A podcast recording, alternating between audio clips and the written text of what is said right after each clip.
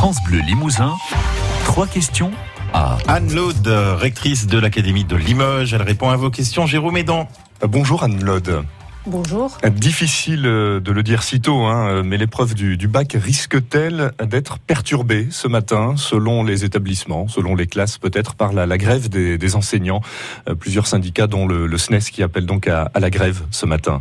Écoutez, euh, nous sommes particulièrement confiants pour cette euh, première journée de bac et euh, nous comptons bien sur la responsabilité des enseignants pour permettre à tous euh, les élèves de passer le bac dans les meilleures conditions possibles. Mais quel est le dispositif dans l'Académie de Limoges pour éviter justement un manque de, surveillance. Il y a trop de, professeurs grévistes et on est en train de voir ça, l'épreuve vient de, vient de débuter. Alors, nous avons travaillé avec l'ensemble des chefs d'établissement à organiser un nombre de surveillants euh, suffisant, à savoir que chaque chef d'établissement a toujours un pool de surveillants euh, supplémentaires. Et donc on a veillé avec eux à accroître ce nombre de surveillants supplémentaires pour pallier toute défaillance euh, des enseignants à la dernière minute. Alors c'est l'avant-dernier bac, hein, si je puis dire, sous cette version ancienne. C'est justement cette, réforme du bac et du lycée qui pose problème à, certains syndicats d'enseignants.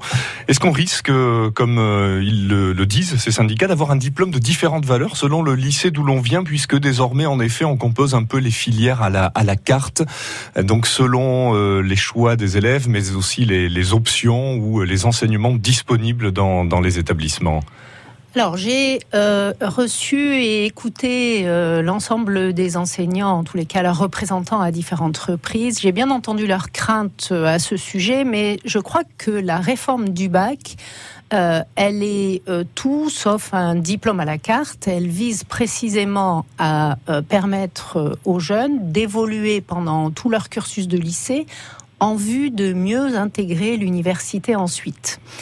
Et donc, pour cela, ça nous a conduit effectivement à modifier les options ou les spécialités qui étaient disponibles en première et terminale pour leur permettre d'avoir plus de choix et de faire ce qu'ils aiment et euh, d'adapter le baccalauréat avec euh, différents types d'épreuves, puisque euh, dans le futur, les élèves auront un baccalauréat qui sera composé en deux temps, en quelque sorte, avec 40% de contrôle continu et 60% d'épreuves terminales, comme on connaît à l'heure actuelle.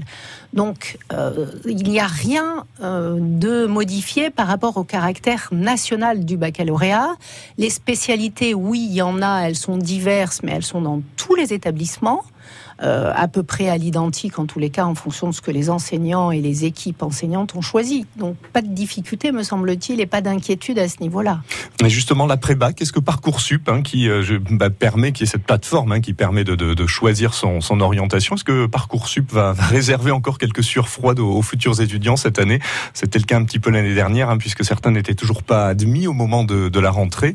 Euh, est-ce que les, les, choses se profilent un petit peu mieux? Est-ce qu'il y a eu de vraies améliorations euh, sur euh, cet aiguillage des futurs étudiants?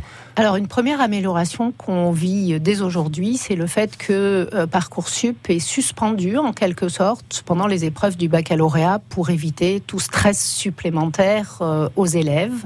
C'est-à-dire qu'on ne voit pas évoluer un petit peu ces, ces, admissions ou ces refus. Voilà, c'est exactement ça et tout reprendra euh, au terme des épreuves du baccalauréat après le 25 juin.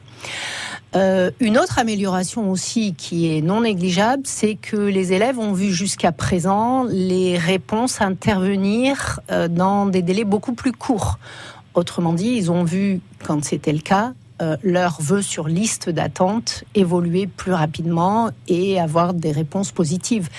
L'an dernier, il faut savoir que tous les élèves de l'académie ont une place dans le supérieur, donc il n'y a pas de raison pour qu'il n'en soit pas ainsi aussi cette année. Anne Lode, rectrice de, de l'Académie de Limoges, merci d'avoir été avec nous ce matin sur France Bleu Limousin. Écoutez, trois questions 1 sur francebleu.fr. France Bleu.